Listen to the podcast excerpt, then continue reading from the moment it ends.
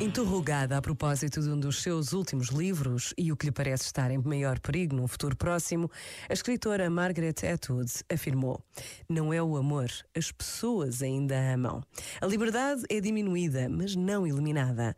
A memória é distorcida, mas isso acontece de qualquer forma, estamos sempre a reescrever a história. Por isso, diria que a coisa mais preciosa que se perde é o equilíbrio entre os seres humanos e o resto da natureza. Este momento está disponível em podcast no site e na app.